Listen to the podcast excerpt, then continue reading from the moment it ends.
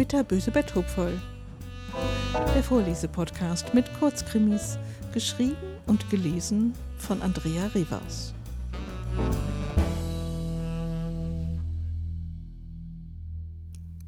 Die dunkle Treppe.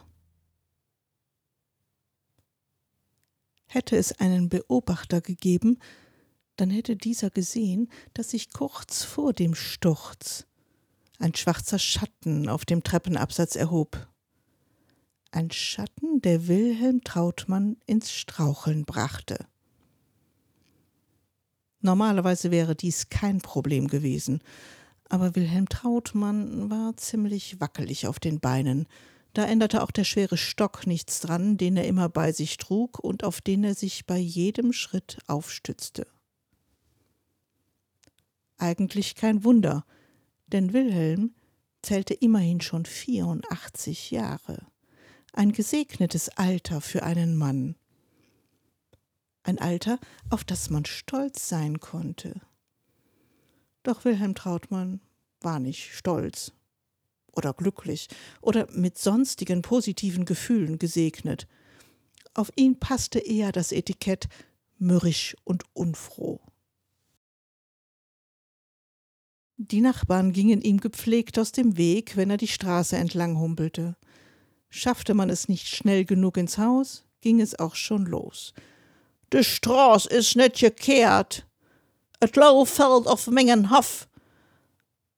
Uw kat scheißt mir in de Jaden in je Mös. Sonners hänge mir kein Weg op. Irgendwas war immer. Und deshalb gab es wohl auch keinen Beobachter im Haus, als Wilhelm Trautmann die dunkle Treppe hinunterfiel und sich das Genick brach. Wer wollte schon mit so einem Kerl leben? Dafür war die Beerdigung gut besucht. Kurt war in seine morgendliche Putzorgie vertieft und leckte sich hingebungsvoll das schwarze Fell. Energisch rupfte er sich einige Haarbüschel aus, bevor er sich in seine Lieblingsstellung hockte und die Pfoten unter der Brust verschränkte. Müffchen machte, wie seine Menschen es nannten. Endlich war wieder Ruhe in seinem Revier. Seitdem ihn der Stock von Wilhelm Trautmann einmal erwischt hatte, war er immer nur sehr vorsichtig durch dessen Garten getigert. Doch das war nicht das einzige Ungemach. Erst letzte Woche fand er die junge Kuhkatze der frisch hinzugezogenen Nachbarn tot im Garten liegen, alle Viere von sich gestreckt und Schaum vor dem Mund. Er hatte die Kleine ja nicht leiden können, aber das war nun wirklich kein schöner Anblick. Am Tag zuvor hatte er beobachtet, wie der alte Trautmann in seinem Garten kleine, recht gut riechende Würfel verteilt hatte. Eigentlich untypisch, dass er außer seinen geliebten Singvögeln irgendetwas fütterte. Merkwürdig. Da Kurt gerade eine große Portion Lamm mit Frühlingsgemüse, hm, war das lecker, intus hatte, konnte ihn das aber da nicht reizen. Außerdem lag er auf der Lauer, um diese wirklich schmackhaften jungen Rotschwänzchen zu fangen.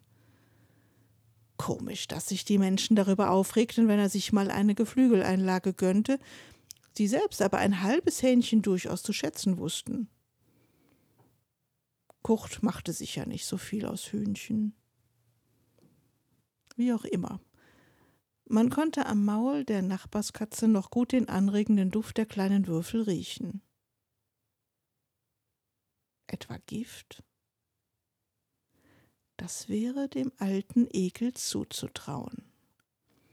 Erst letzte Woche hatte er sich lauthals über Hunde, Katzen, Ratten, Kaninchen und was sonst noch so kreucht und fleucht beschwert. Kurt hatte dem erst einmal keinen Wert beigemessen, da der Alte ja immer was zu meckern hatte. Aber die Leiche ließ das Ganze in anderem Licht erscheinen. So nicht. Den Stock hätte er ja noch hingenommen, nicht aber das. Immerhin war das sein Revier. Und so war er kurz entschlossen durch das immer offene Klofenster geklettert und hatte sich auf die Lauer gelegt. Er wusste schon, dass Trautmann auch nicht mehr so gut sehen konnte. Grauer Star. Auf den nussbraunen Holzdielen war Kurt mit seinem schwarzen Fell in dem dunklen Bauernhaus kaum zu entdecken. Er brauchte nur noch abzuwarten, bis Trautmann sich der Treppe näherte. Der Rest war ein Kinderspiel. Musik